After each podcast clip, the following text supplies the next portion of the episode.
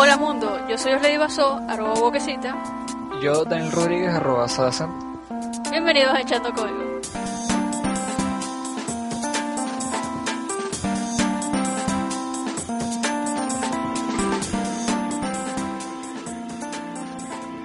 Bien, eh, ¿qué noticias tenemos, Osley? Bueno, vamos a hablar un poco sobre las últimas liberaciones de código. Dale cuenta. Bien, eh, resulta que en, la última semana, y no sé exactamente qué tantos días más que la semana, es, hay tres proyectos bien interesantes que, o sea, tres noticias bien interesantes de código que se liberaron. Publicaron en Reddit y también en Hacker News que eh, hay un sitio de internet que está dedicado a guardar o a, documentar el código disponible de los, programas Apollo y Gemini de, la NASA. Resulta que en esa época no, no había tanto rollo con, liberar el código, había muy pocos que, programaban, pues. eh, pues ese código estaba libre. Además, en esa época, según, según tengo entendido, no, no había problemas de, copyright tan fuertes como ahorita. Más bien los, los programadores eh, se emocionaban por compartir los programas que hacían, ¿no? Y em, esta persona, eh, la que hizo la página, que se llama ibiblio.org slash eh, apolo slash links.html, pues eh, ha, estado en contacto con los desarrolladores para, o de todo el software de los controladores del, proyecto Apolo y el proyecto Gemini de, la NASA y lo, lo, ha documentado bastante bien. son hechos en Assembler y en me dijeron que en Fortran también, pero no, no, he revisado completamente. De hecho que está todo el código ahí. Si, a alguien le interesa leer sobre Fortran y sobre, sobre, Assembler para este proyecto, puede, puede entrar. ¿Y, ¿Y tú has, visto el código? ¿Has revisado algo? He revisado el código, pero... es sumamente Es pesado. Eh, bueno, revísalo. Te lo va a pasar. Se, ¿Cómo te has, ¿Tú has visto código Assembler alguna vez en tu vida? Sí. Eh, sí, pues son secuencias sí lo he visto, pero no lo entiendo. yo tampoco lo entiendo, pero son secuencias de, de, de secuencias de, comandos directamente con el, con el, con el procesador, pues con el, la memoria y ya. Y indican o sea, el puntero donde va a estar, dónde se va a mover y pues eh, la documentación está dentro del código, como sale en el, código que está publicado. Y si alguien tiene experiencia en esto, podría ser interesante hablar de esto alguna vez, porque lo que yo veo son palabritas y números. Pues. O sea, me parece sumamente interesante, pero habría que preguntar más adelante. ¿Qué otro código han liberado? Resulta que un grupo de hackers craqueó el código de la, de la Virtual Machine. Eh, eh, o sea, un correo de una firma de software en China se, se filtró y el correo tenía acceso al código fuente de, de, la VMware. Y es un problema de seguridad muy grave porque en base a la VMware, VMware confía en muchos, eh, muchos sistemas, desde los sistemas de, de cluster, de cloud computing, hasta programadores del día a día que de repente en vez de, en vez de trabajar con, con, las máquinas en las que están agarran y meten su o sea crean una virtual machine para cada proyecto que hacen y sencillamente la, guardan en un pendrive y desde cualquier computadora lo abren y ya, tienen el entorno perfecto para programar el proyecto. O sea así me ha contado un, amigo japonés que hace eso y pues resulta que eh, antes era eternamente confiable porque es un código bien difícil, o sea, un programa bien difícil de acceder, una es un entorno completamente abstraído de la, del, del runtime, pues del, del, este, del, tiempo de ejecución de, la máquina. Y por ende se pensaba que estaba seguro, pero con esta filtración, pues eh, ya seguramente habrán exploits que superen esa, o sea, que aprovechen alguna, alguna overflow o alguna, algún problema de estos eh, eh, en el código está, que está en ejecución y meten código arbitrario para poder acceder a los entornos virtuales. Es un tema muy delicado. Eh, el, el, tweet que lo publicó dijo que estaba en comparación con el, el, derrame petrolero que hubo en, en, el Golfo hace poquito, porque hace poquito no hace un tiempo, porque literalmente hay demasiados sistemas que confían mucho en eso.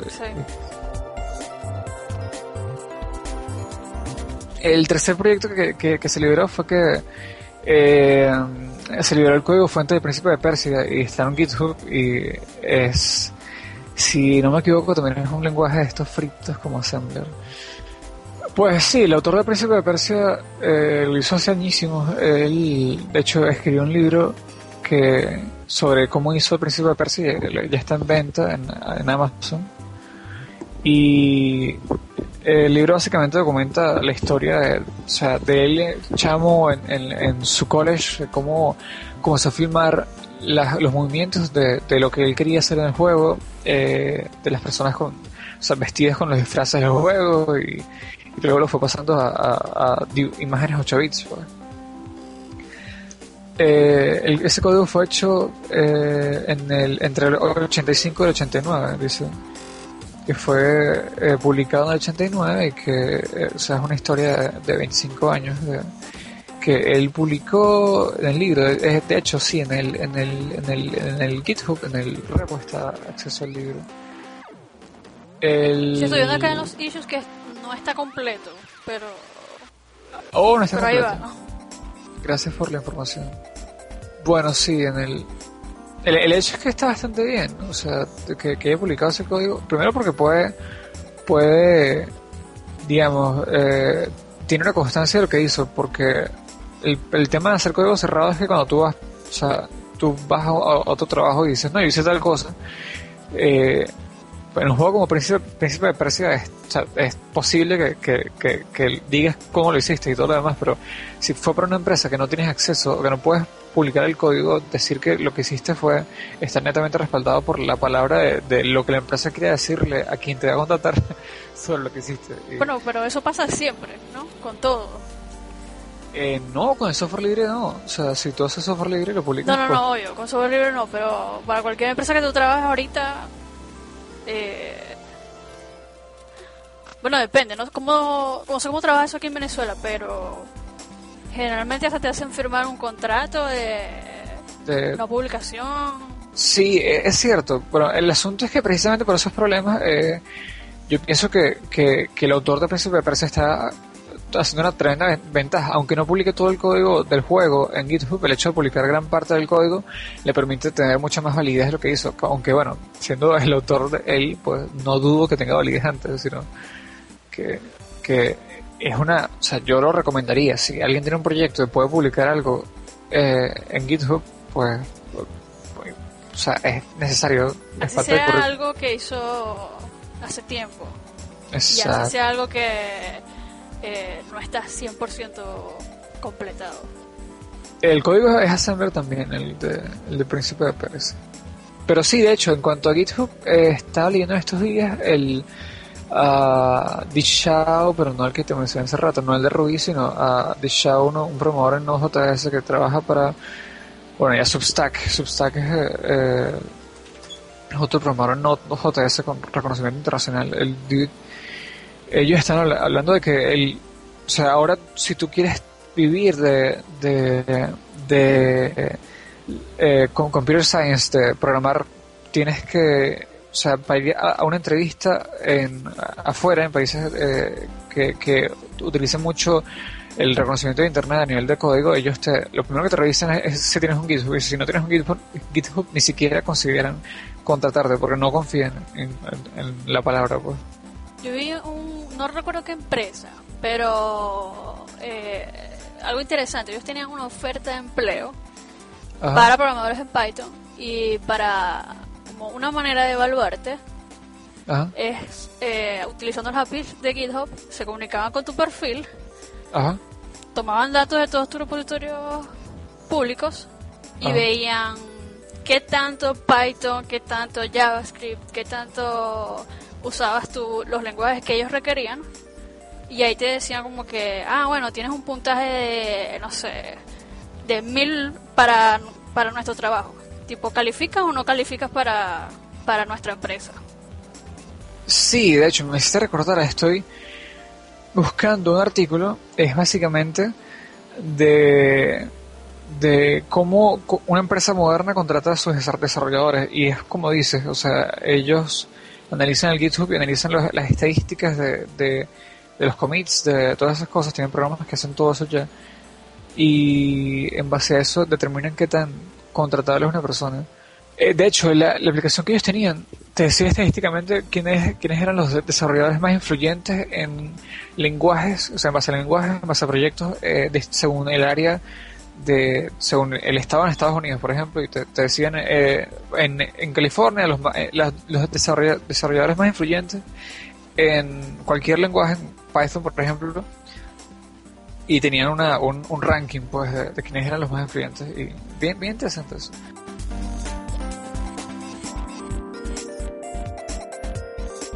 Eh, un, hay un, un, programador que también es, él es, él estudió Computer Science, pero también está estudiando Derecho y se llama Panos Ipeirotis. Él publicó un artículo hace unos días de cómo, cómo conseguir una, digamos, o sea, cómo él consiguió una, un, ¿cómo se llama eso? Una... ¿Cómo se hizo el mismo? Un ataque de negación de servicio. Eh, exacto, un ataque de, denegación de servicio que le causó una multa con una multa con, con Amazon de más de mil dólares. Bueno, resulta que, que eh, él está revisando su, su, su, eh, su, historial con, con, Amazon, viendo, digamos, los recibos de, las cuentas. Y se da, se da cuenta de que Amazon le envió una, una advertencia de que en base al consumo que tiene sobre sus servicios contratados, el, el sobreconsumo está está recibiendo unos cargos adicionales que, que eh, es una advertencia porque si él no cambia sus hábitos de, consumo de los servicios de Amazon, eh, se los van a quitar. Pues. Eh, entonces él dice, ya va, o sea, ya le, le, cargaron 720 dólares por, por las actividades. Él dice, ya, ¿qué estoy haciendo yo que me, que me, va, a cobrar tanto dinero?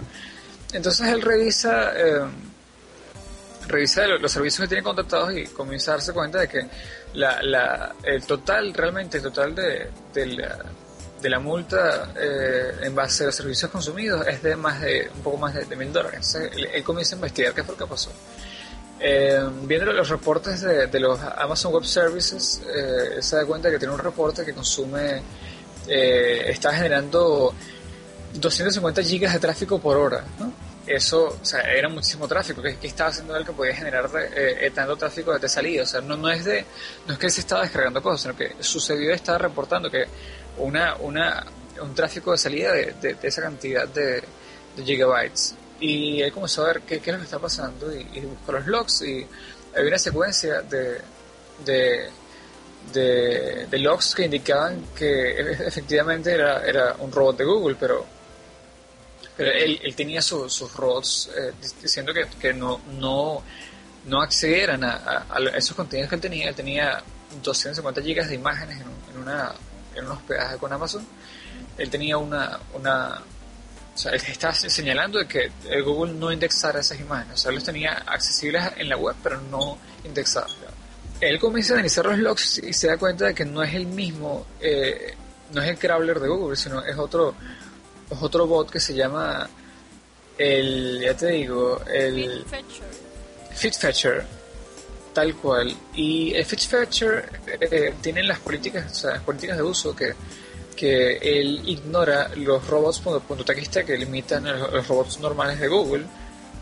Eh, y que para no estar guardando datos en sus servidores de, lo que tú estás pidiendo que le hagan, eh, o sea, que, que, o sea, eh, te explico, él, esos robots revisaban las imágenes porque él colocaba las imágenes en, el feed de, de, ¿Cómo se llama el programa este?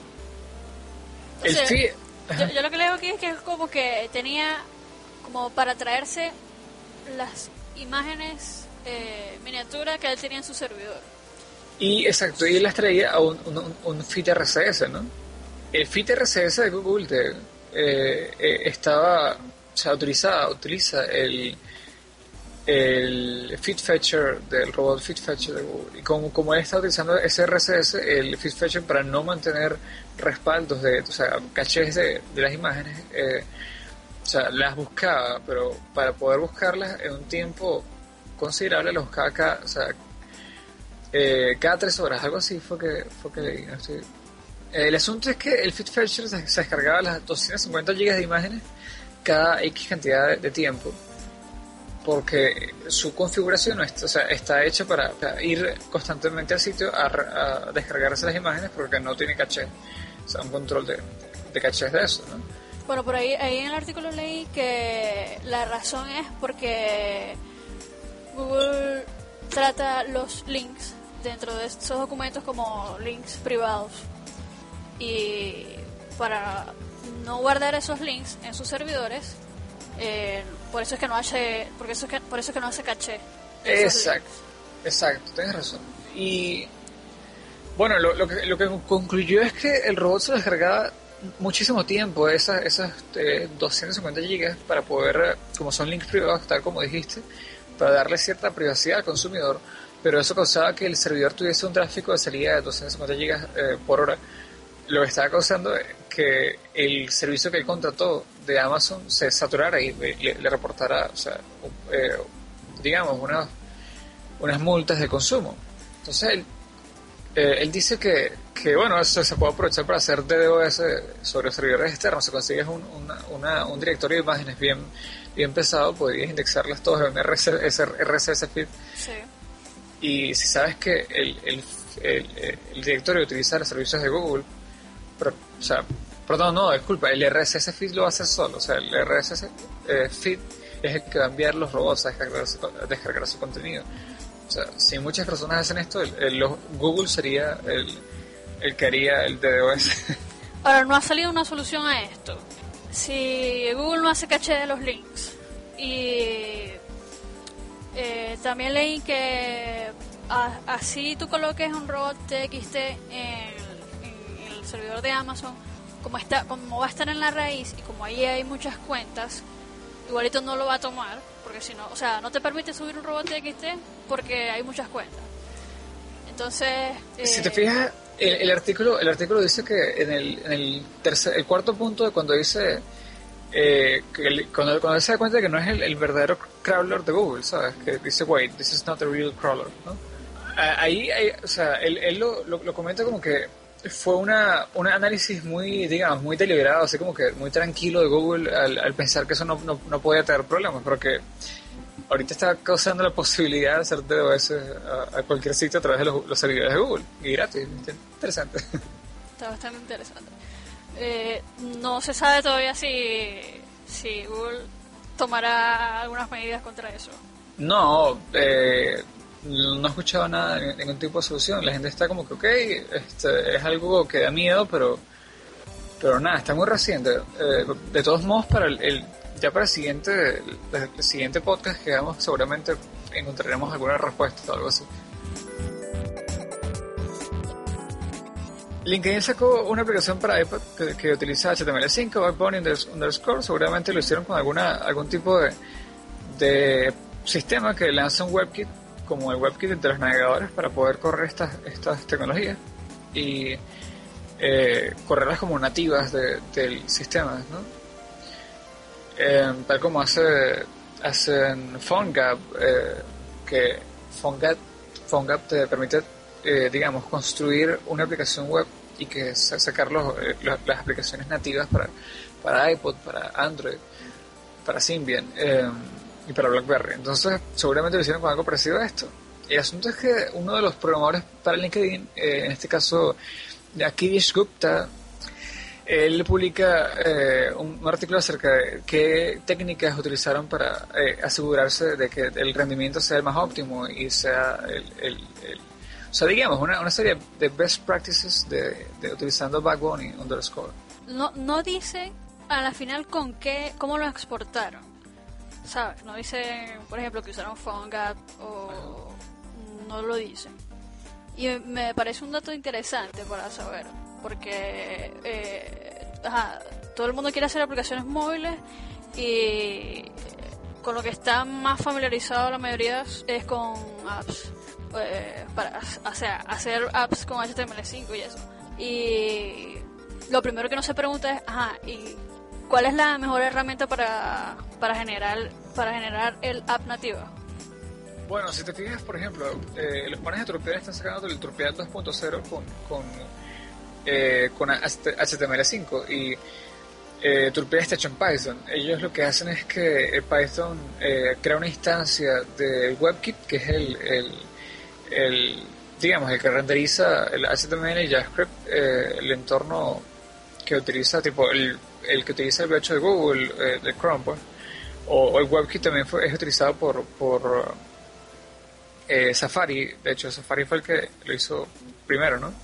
Y muchas herramientas utilizan WebKit para levantar eh, sistemas que, que, requieran de la utilización de HTML5 y JavaScript. Seguramente, o sea, no sé si habrán utilizado PhoneGap, en todo caso, pueden hacer a través del código interno de Object, Objective-C, pueden sacar una, una, una un, pueden ejecutar una, una instancia de WebKit y, y comunicarse con el, el el código nativo de Objective-C, la interfaz es muy similar al, a la interfaz cliente-servidor de una página web, una página web con un servidor remoto. La página envía llamados al servidor, pero el servidor es una, una API que tienen que se comunica con, con los procedimientos internos de, del programa. Y, es, es, bastante similar al desarrollo web, por lo menos así es con Turpial. Debe ser algo parecido. En todo caso, es cuestión de investigar, pero lo que el artículo trata es acerca del, del cómo hacer eh, el, o sea, cómo manejar eficientemente las templates con, con Backbone para la aplicación de LinkedIn. También habla de cómo usar local storage como para ahorrarse la llamada al, servidor. ¿Que ¿Has utilizado alguna vez local storage? No, yo no. Eh, es, es muy bonito, es sumamente sencillo. Local storage es como un objeto literal de JSON, ¿sabes? O sea, sabes que JavaScript tiene los, objetos literales que en base a eso está inspirado JSON, ¿no? Ok, el, local storage es sencillamente un objeto literal que está, bueno, no es sencillamente, parece un objeto literal que está guardado en todos los navegadores y que tiene una instancia por cada sitio web abierto.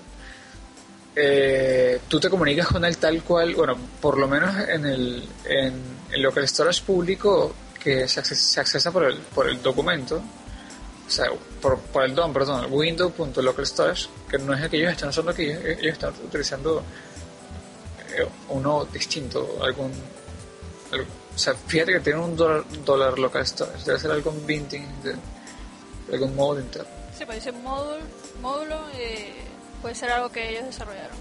Exacto, bueno, el, el, el asunto es que local storage se comporta tal cual como, como un objeto literal, que es, o sea, como un arreglo, arreglo textos de, que o sea, que, tienen nombres y contenido, ¿no?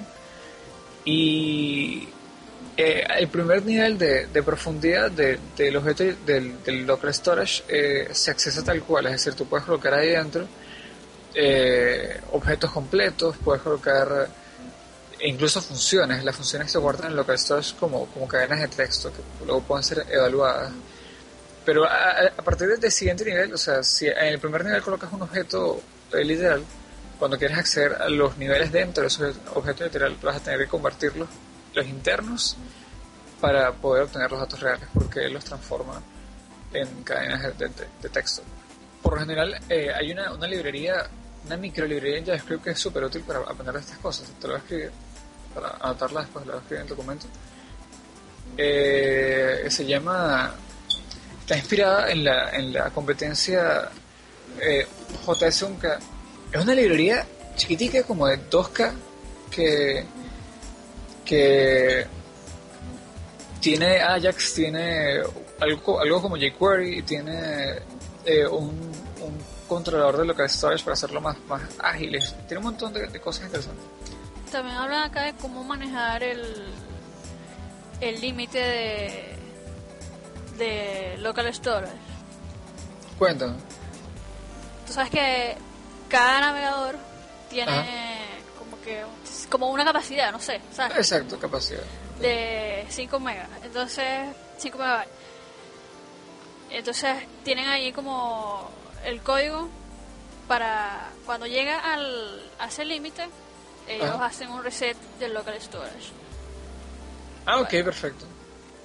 Bueno, eh, te cuento un par de cosas interesantes. El, eh, las las plataformas modernas web que, que está sacando eh, aplicaciones para, para celulares, lo están haciendo utilizando mucho esta clase de tecnologías. Por ejemplo, la aplicación de Twitter para, para móviles en, general. Eh, me di cuenta en estos días de que si, tú accedes a la, web móvil de Twitter por una tablet, tú te encuentras con la misma aplicación que, ellos te dan para descargarte, pero por la web. O sea, es una página. Eh, es una página en la cual nada más se puede acceder con tablets porque el, encabezado de red de, las tablets indica que es un, o sea, es distinto que el, de la el de la el de las aplicaciones normales, o sea, ellos, ellos te, te cargan una, una, de repente eh, la aplicación móvil y en base a eso determinan qué navegador estás usando, en qué plataforma, si es una tablet, ellos te lanzan el, la misma aplicación que tú te descargas, pero eh, en línea. Claro. Lo que quiere decir eso es que están utilizando JavaScript, pues están utilizando lo mismo que ellos hacen en, en local, en una web. Bueno, pero es que eso es menos costo y. O sea, es menos costo para ellos porque es como que un solo desarrollo. Un solo desarrollo que, que puede servir para varias plataformas. Que yo creo que es la razón por la que. Eh, por ejemplo, cuando tú quieres hacer una app nativa para iPhone. Ajá. Y ajá, tienes que pagar la, la licencia tienes que esperar a que te la prueben. Y si le quieres hacer una actualización, una actualización tienes que esperar a que te la prueben otra vez. En cambio, eh, una aplicación hecha con tecnologías web, pues la, la actualizas automáticamente. Es como que la misma base para todo, se puede usar la misma base para todo. Sí, eh, de hecho, permite, es más, eh, eh, me encanta ese concepto porque uno puede hacer profiling de, los clientes web. Si, o sea, si tu cliente web que le das a, tus clientes, o sea, la aplicación móvil que le das que está instalada en, sus celulares, que no está accesible desde, la web, sino que está instalada, si tú le lo dinamizas como para que ella misma, según el caso sea, se descargue otros componentes de, JavaScript, por ejemplo, se descargue extensiones para que eh, se, se, se, comporte distinto. Puedes hacer análisis de, uso de las aplicaciones eh, eh, en base a eso. O sea, tú generas el sistema y le dices que, que según el usuario, en uno, de los pedidos compruebe si es hora de, analizar el, el, uso de la aplicación. Entonces se descarga un, una, un, un, tercero o lo que sea, un nuevo JavaScript que lo que va a hacer es analizar cómo el usuario utiliza la aplicación y luego va reportando eso al servidor. Es interesante a nivel de, de, de, buguear masivamente lo que está pasando con tu aplicación. Bueno, y entonces en el artículo está, eh, hay código y está bien comentado para quien lo quiera.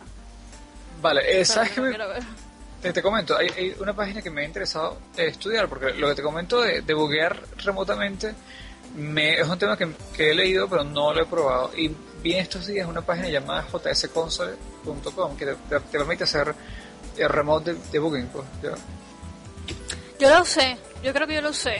¿Sí? Yo lo he usado, sí. Oh. Cuéntame. De hecho, para la, para la aplicación esta con la que estoy trabajando. Porque yo la quiero probar en el en mi Android. Es una, es, o sea, una aplicación web, eh, Backbone, underscore, eh, jQuery, jQuery Mobile. Entonces la, yo la, la desarrollo en, en la Mac, pero la voy a probar, la pruebo en el Android. Entonces en el Android no puedo ver cuando sucede un error, no puedo ver la consola.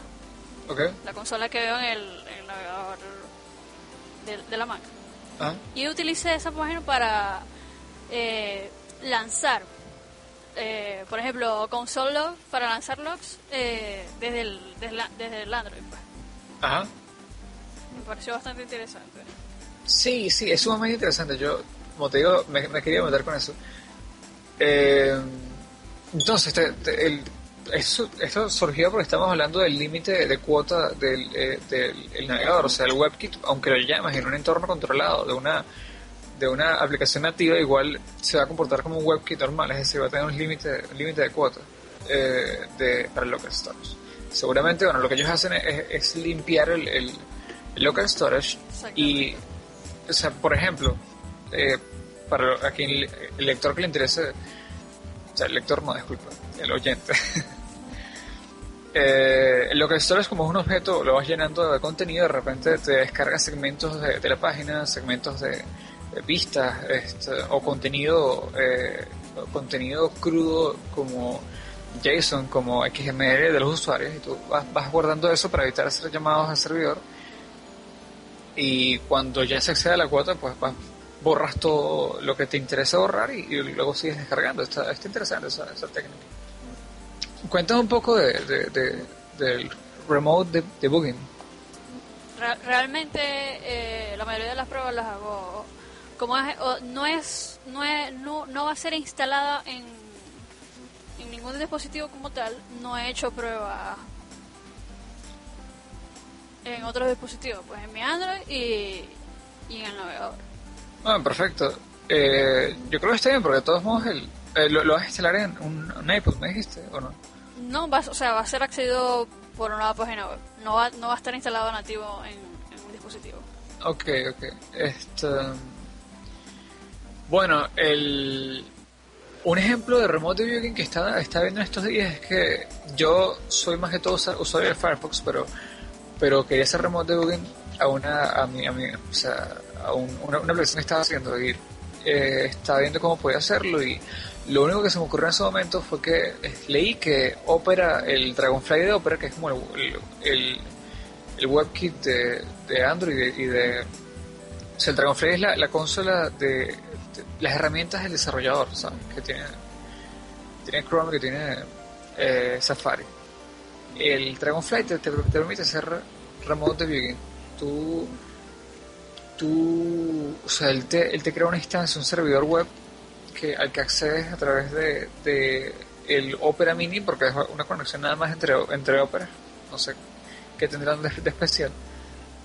Eh, accedes a través del, del, Opera Mini y él, te, él te, te, va reportando los errores ahí. Él te los reporta en el navegador desde, desde donde abriste el Dragonfly. Adobe tiene algo así. Sí. Adobe Shadow. Oh, ¿en serio? Sí, es una... Básicamente es como una extensión que tú le instalas al navegador. Y, y una aplicación que tú le instalas a tu teléfono, a Android y, o iPhone. Entonces, en el navegador activas la extensión. La extensión te genera un código que tú vas a colocar en tu dispositivo, en el Android, por ejemplo. Ajá tú colocas el código y está, ahí se conecta. Tú, se conecta tu navegador con, con, tu, con tu dispositivo. Y todo lo que tú hagas en el navegador se va a ver reflejado en el, en el dispositivo y viceversa. Todo lo que tú hagas en el dispositivo se va a ver reflejado en el, navegador. Oh, Por ejemplo, tú estás trabajando eh, en tu página web y quieres... Eh, no sé, ver algún error que esté pasando, lo reproduces en tu dispositivo y vas a ver en, el, en la consola del, del navegador en el desktop, vas a ver el error. Oh, interesante. Yo lo usé, pero me pareció un poco lento, estaba crudo, yo lo usé hace hace tiempo, o sea, hace tiempito, estaba saliendo y lo usé, pero no, no me convenció mucho. O sea, me pareció bastante bueno, pero no, no como para usarlo yo constantemente. Bueno, pero es interesante, o sea, yo de repente le voy a hacer una prueba porque me interesa probar aplicaciones más seguido en, dispositivos móviles, tanto al, Adobe Shadow como a, a jsconsole.com y, de repente sacamos un programa más adelante sobre sobre tanto remote, remote debugging como profiling de JavaScript, que es un tema súper interesante. Una de las cosas que me gustó es que eh, tú sabes que cuando tú estás en, el inspector, navegador, tú puedes como seleccionar un objeto del Doom, un nodo del Doom, y él se le sale, se resalta, le sale como un resaltado. Puedes hacer lo mismo en, en el Android. ¿En o sea, en el Android, en el dispositivo.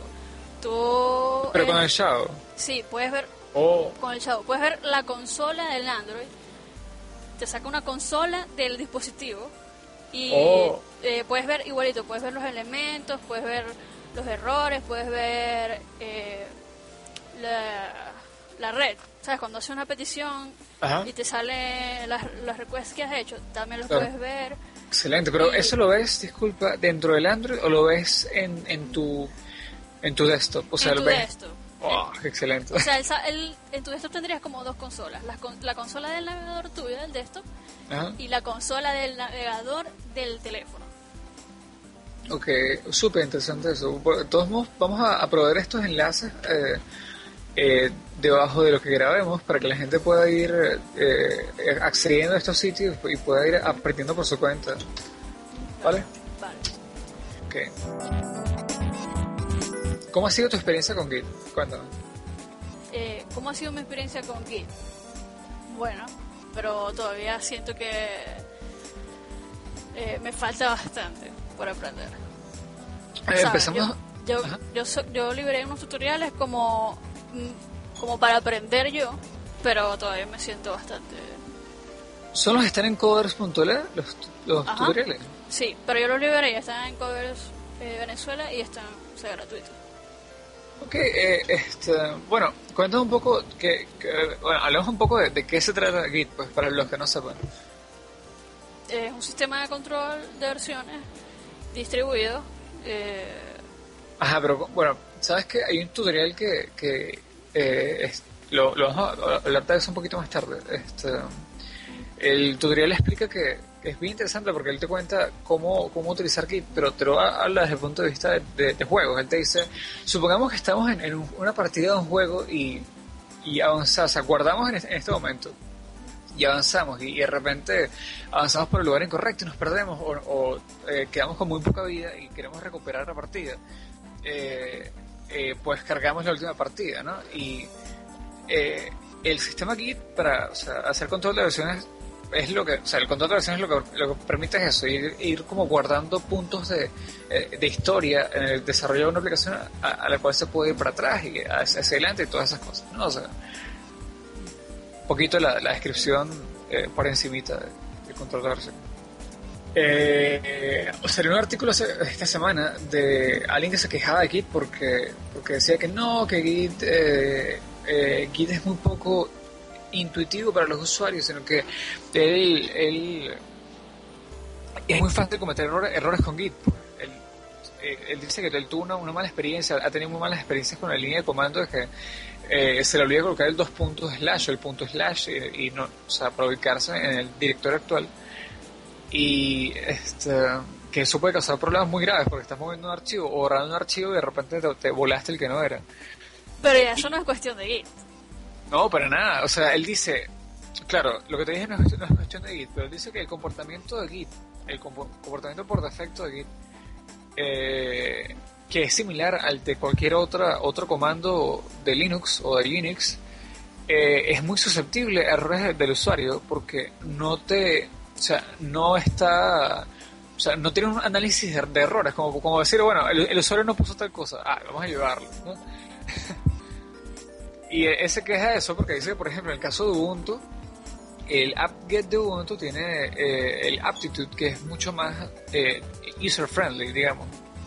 Entonces salió un artículo de respuesta diciendo que, que más bien a, esta otra persona, o sea, el que publicó el, primer artículo, dejemos buscar el nombre, está, la página del blog está en geeklao.com, geek escrito con dos tres, ¿no? Y eh, el, el, o sea, el artículo lo, vamos a, indexar debajo de esta grabación, pero, pero el, le responde Michael Feathers, eh, vamos a indexar también eso que, o sea, el artículo original es My, Problem, eh, my, Problem with Git, with, with Git, no abstraction, y la respuesta es eh, My Satisfaction with Git, no abstraction. La respuesta dice que más bien a él le gusta que Git sea, sea crudo en cuanto a, cómo utiliza los, parámetros porque eh, obliga al programador a entender qué es lo que está haciendo. ¿no? Él dice que, que, un programador es alguien que debe entender el sistema, no es alguien que debe usarlo porque, bueno, sabes, para hacer algo puntual, sino que debe entender qué es lo que está haciendo. Y eh, él dice que, por ejemplo, el, eh, Michael Fitters dice que, que está viendo una, una clase de, eh, o sea, una, una, conferencia de programación y él le gustó mucho una, una de las ponencias que, que en vez de explicarte, digamos, de algo puntual del lenguaje, el tipo el, que dio la, la, presentación se enfocaba en explicarte las bases estructurales del lenguaje, entonces de explicarte lo que tenía que explicar. Y él aprendió mucho más de eso, porque o sea, él dice, antes de quejarse de un problema de diseño de algún sistema, hay que entender por qué está hecho así. Y una vez entendamos, se, se, entiende en, qué está basado o qué, cuál es el historial de desarrollo del sistema, uno puede entender, incluso admirar y apreciar las características actuales de él.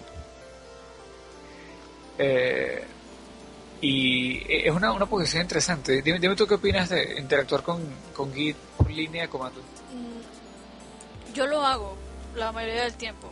A veces uso eh, Git X, Git, Git X para, más que todo para cuando he hecho muchos cambios y quiero ir separando los commits por archivo. Me gusta hacerlo más visualmente porque, no sé, como que lo puedo separar mejor así.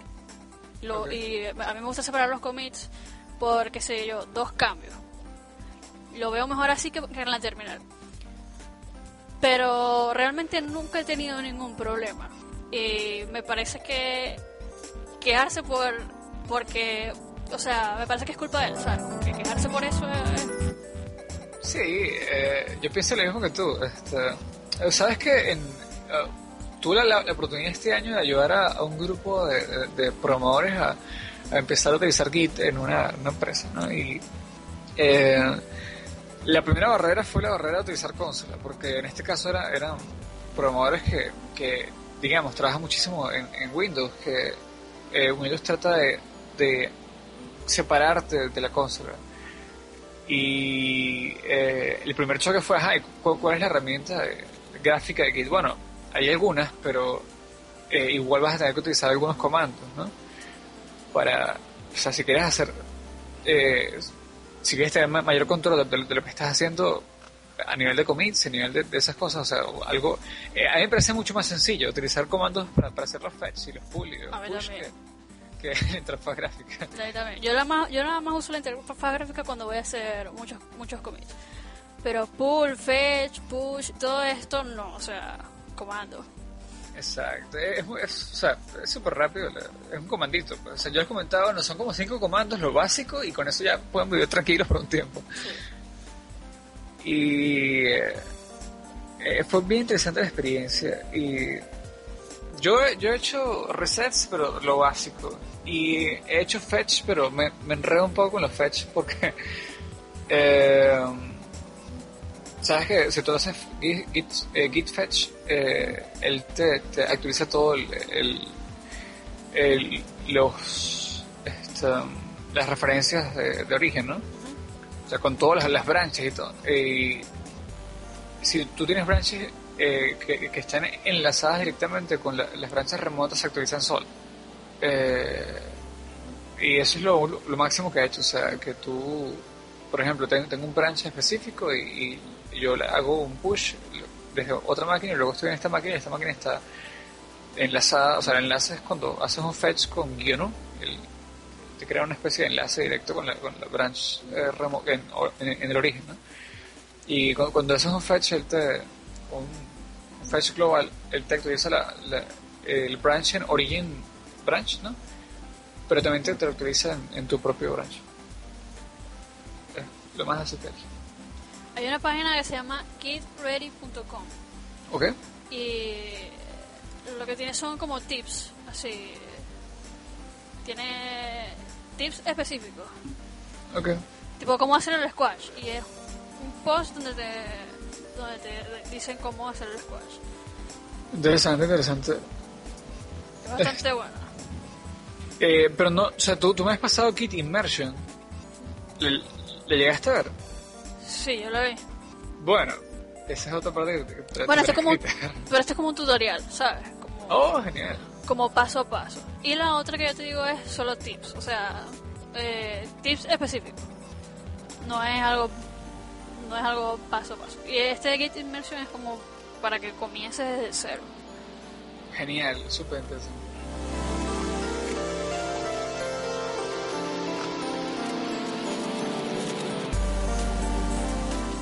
Eh, ¿has, usado alguna vez Vim? Vim? Yo lo uso, pero... Oh, ¿En serio? ¿Usas Vim? Sí. Yo también lo uso. Y eh, hay un sitio web que es súper... Eh, a mí me conmovió cuando lo vi.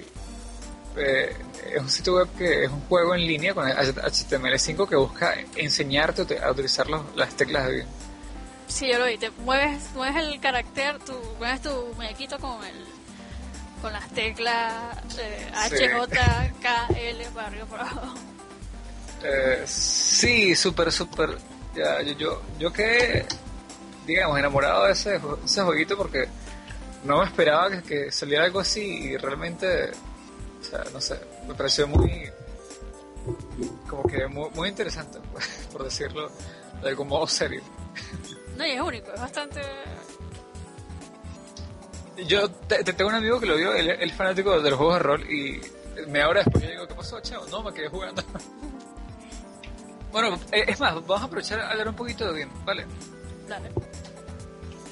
¿Qué plugins utilizas tú? Yo no uso plugins. El único plugin que uso, bueno, y eh, no es plugin, sino la única cosa sí que uso es eh, el autocompletado. Pero plugins, eh, a pesar, a pesar de que trabajo con Rails y me han recomendado mucho el Rails, creo que se llama Rails Beam o no sé si es Beam Rails, pero no, no sé, ¿sabes? Como que no le he encontrado el, el aprecio por usarlo te va a pasar ahora mismo una, un rapo que sigo que eh, poco a poco he ido metiendo porque el asunto de es que como, como todo es un concept, a, veces cuesta un poco entrarle, ¿no? Pero eh, es un repositorio de una configuración bien interesante de, de, de Vim que tiene eh, tiene un manejador de paquetes, tiene eh, una, un enlace directo con Git, cosa de que hagas tus commits y tu, tu, tu ¿sabes? pull, fetch y todo eso directamente dentro de Vim. Dentro de Sí, este, tiene para alinear automáticamente el código, pero, o sea, por ejemplo, tú ves un código que está desordenado, los iguales, y quieres colocar los iguales en la misma columna, o sea, haces una, una, un par de comandos y se alinean todos, bien, bien interesante. Ya te lo paso, déjame buscarte el autor. Eh, el que tengo es un, fork de un panel que es japonés, pero el, original, o sea, ¿Tú usas BIM regularmente o estás comenzando? Llevo como un año con BIM, un poquito menos. Pero al principio, ¿qué pasó? ¿Y le tienes muchos plugins o le tienes...? No, al principio no, tenía plugins. De, de, hecho, empecé a ponerle plugins la semana pasada. porque dije, bueno, vamos a probar esto, pero no, no he puesto muchos porque me di cuenta de que, o sea, es como, para mí es como basurarlo, o sea, yo me voy por lo minimalista, o sea, al final le puse nada más el de indentación y, o sea, el de que los alineados, los iguales y esas cosas, y puse un par de, de, de eh, de sintaxis, de, de, estos estilos que, que, detectan la sintaxis de, un código resultado para... De sintaxis. Eh. Resultado de sintaxis para, para eh, Jada y para Stylus, que son eh, los lenguajes que... que o sea, Jada, es un lenguaje de, de, vistas de, para no o sea, tú escribes Jada y él te, te, te lo genera en HTML, ¿no? Y Stylus hace lo mismo con CSS. Es bien interesante porque es como un intermediario entre Node y, y, y eh, CSS y HTML. El repositorio de este panel de MathRauka eh, tiene la descripción de cómo se, utilizan los plugins y todas esas cosas. Eh, para quien quiera ahondarse en el tema, eh, está bien, bien interesante. De hecho, si, tú comienzas a leer, hay una, un plugin que se llama el... Bueno, uno de los plugins interesantes de, de, Vim se llama... Es una serie de plugins que, empiezan por Nerd, ¿no? Nerd Piso Commenter es un, es un plugin que, te permite comentar largas líneas de código. Y está Nerd, Nerd Piso Tree, que te saca del lado izquierdo una, una columna de, de, con, la lista de archivos y directorios que parece mucho una, una IDE tradicional. No lo monté porque el, el, ya viene por defecto con un, un, programita para entrar en los archivos y eso, que me, parece que es la misma, hace lo mismo.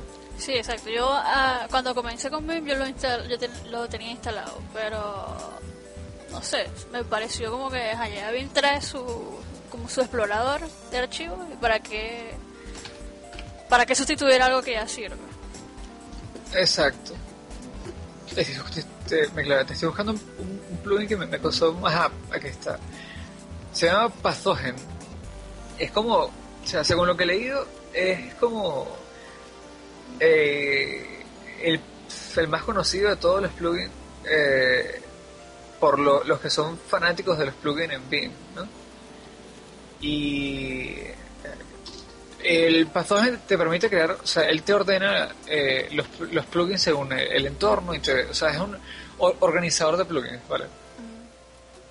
Y eh, literalmente en los posts que, he leído es como que, bueno, si tú te consigues, o sea, para los realmente usuarios de BIM tienen que utilizar ese plugin. No lo he montado porque dije, bueno, pues, pues si yo no voy a utilizar muchos plugins, ¿cuál es el punto? Pero los fanáticos lo usan, lo usan mucho. Es bien, bien interesante. Ahora, te voy a hacer una pregunta. Eh, ¿Has utilizado, yo utilizo tres vistas nada más de, de, BIM. Utilizo la, la, visual para copiar textos largos o textos puntuales, o sea, bloques de texto. La de inserción para escribir normal, claro, y la de comandos. Pero hay otros otros modos de BIM. ¿Has probado algún otro? ¿Qué otros modos hay? Bueno, eh, hay uno que es para hacer records que no he probado. Ah, para hacer como macro. Ajá, hay otro que o sea, hay algo que es para hacer macro. No sé, BIM es algo muy misterioso a veces. Tiene muchas cosas. Yo lo que sí es que uso tabs. Me gusta más usar tabs que usar que dividir la, la pantalla. ¿Utilizas tabs dentro de BIM? Ajá. Oh, no lo sabía.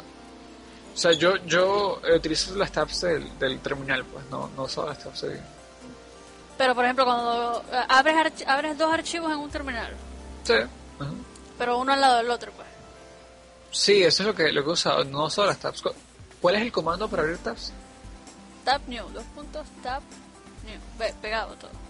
Oh, y súper interesante eso. Y ahora, eh, ahí, ahí, o sea, uno, me imagino que lo, puedo configurar en, una, algún comando inmediato, porque escribirlo cada rato es como que... Ah, claro, claro, sí.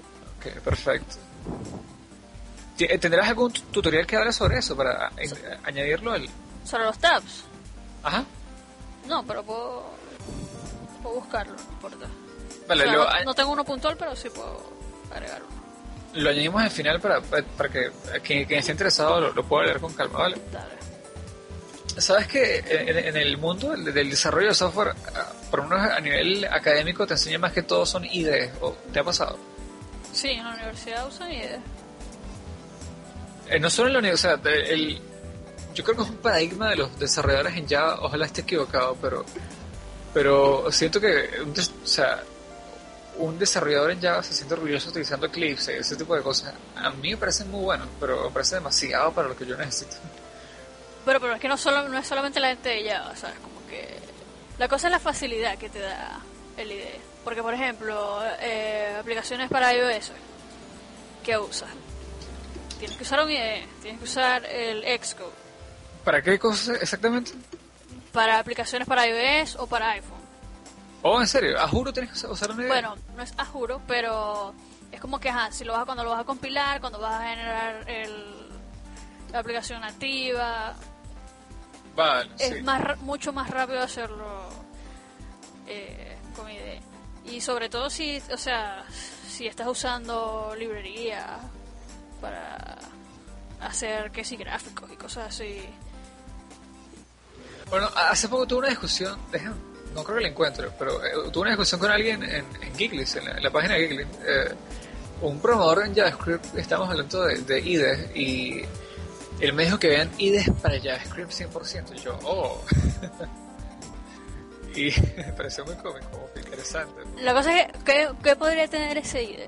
Porque, por ejemplo, eh, por ejemplo, Eclipse, eh, ¿qué le puede brindar un desarrollador Java? Bueno, está, por, por, ejemplo, cuando tú vas a hacer una aplicación de escritorio en Java, eh, te trae como un complemento para que tú puedas dibujar la ventana, puedas colocarle los, no los botones, los inputs, sin que tú lo tengas que hacer a mano. Te ahorras súper mucho, te ahorras demasiado tiempo. Pero, ¿qué, qué tan difícil es hacer un, input en HTML?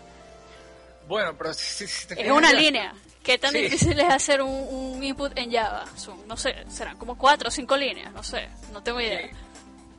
Vamos a separar los IDEs en dos tipos, en base a lo que estás diciendo. O sea, ahí están los IDEs de, para hacer interfaces gráficas más rápido y están los IDEs que te permiten hacer análisis de, de las variables que están ahorita. Por ejemplo, tienes una, un sistema de archivos que está tu, tu proyecto y una variable depende de, o sea, tienes una variable que estás utilizando que la importas desde otra otra librería, o sea, desde una, un eh, scope más, más arriba del que estás ahorita. Entonces, eh, los IDEs, eh, como por ejemplo, como en una época utilicé como, según el, el, proyecto que tienes, ellos te analizan qué variables estás usando según el resto de las variables en los demás archivos. Eh, en base a eso puedes, por ejemplo, haces una serie de objetos y estás en, una, en, una, un documento aparte que utiliza varios de esos objetos y no, te acuerdas de todos las, los métodos y, eh, del objeto. Entonces tú comienzas a escribir, o sea, haces una, eh, delimitando que vas a utilizar un método en, el lenguaje, por ejemplo, JavaScript te utilizas punto y él te va, me imagino que te, en el caso de, la idea que, que me dice este señor, autocompletando las posibles eh, métodos o, variables porque pues, tiene esos objeto. Bueno, sería muy bueno con, por ejemplo, con todas estas librerías de Backbone, de Node. Sí. Eh, eh, en, ese, en ese caso el, autocompletado ya sería bastante bueno. Sí, aún así yo, yo, yo o sea, como te digo, yo en una época utilicé un poco las ideas para eh, en esa época estaba probando más en PHP y, este, utilizaba Komodo, eh, la versión gratuita de Komodo, que es un, una, un editor de texto avanzado, digamos, hecho por, por una empresa, no, ahorita no me acuerdo el nombre, pero creo que es Komodo también. Eh, ellos tienen un, IDE súper, súper interesante que es pago y la versión gratuita también es muy buena. Y, tiene, lo puedes modificar con, con, código automático.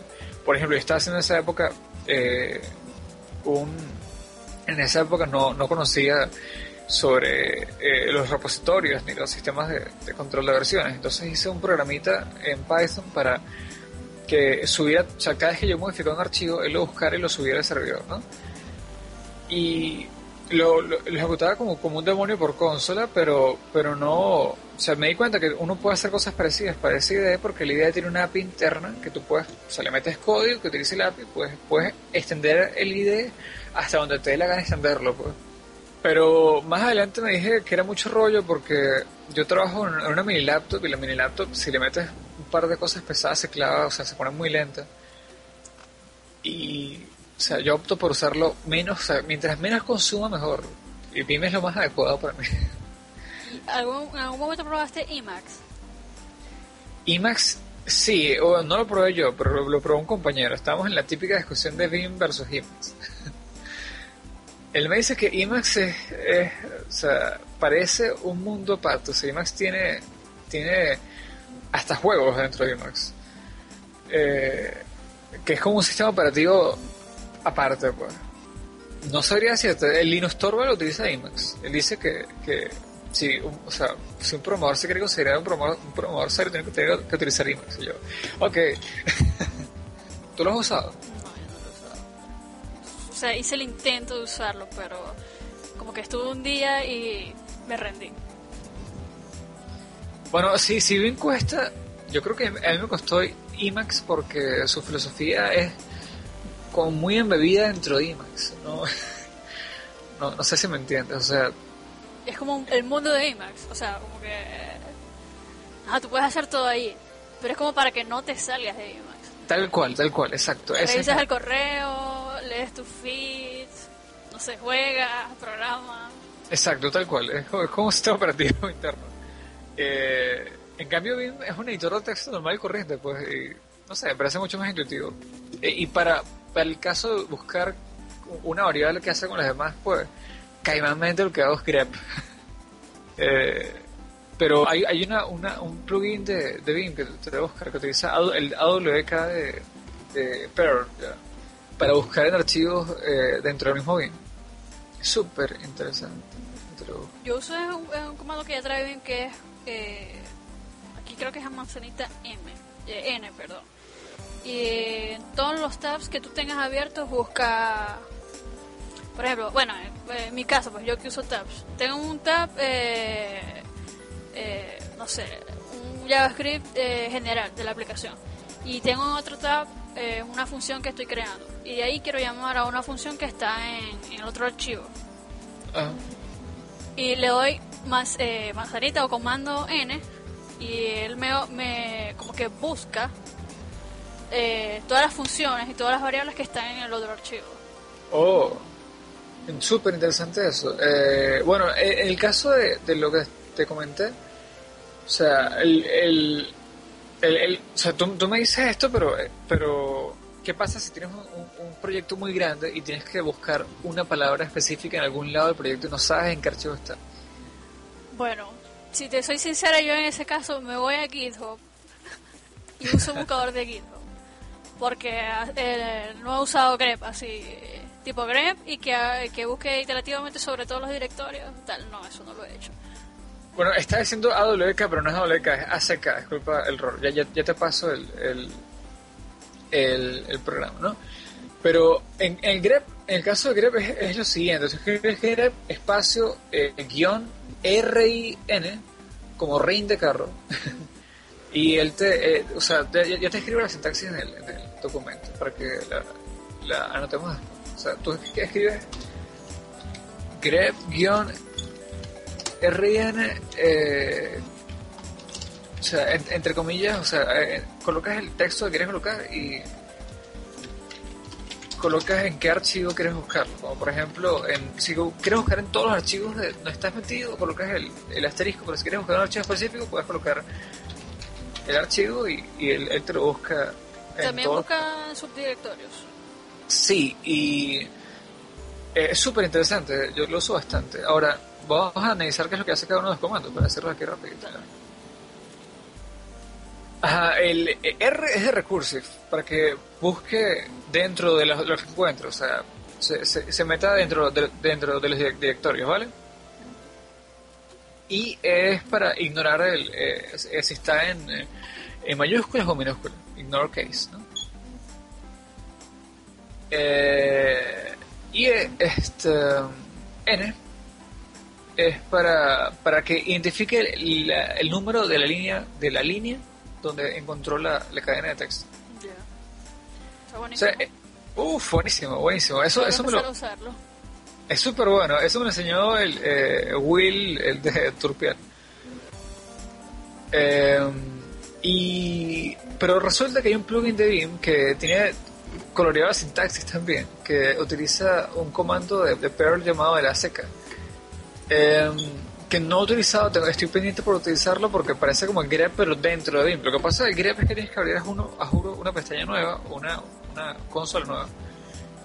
Y este plugin que se llama ack.bim eh, no hace falta. O sea, tú escribes el comando y inmediatamente te busca dentro de los directorios que tú quieras y te, te lo busca en la línea y lo que más me emociona es que eh, él te dice en, qué líneas lo encontró. Y si tú, quieres ir a un específico, le das clic a la línea, o sea, le das enter. Te muestra una lista. Él te muestra una lista y eh, a donde tú quieras ir, tú le das enter y él te lleva al archivo. Eso me parece muy interesante. O sea, no, no lo he usado, está pendiente por usarlo, pero, pero, uh, súper, súper interesante.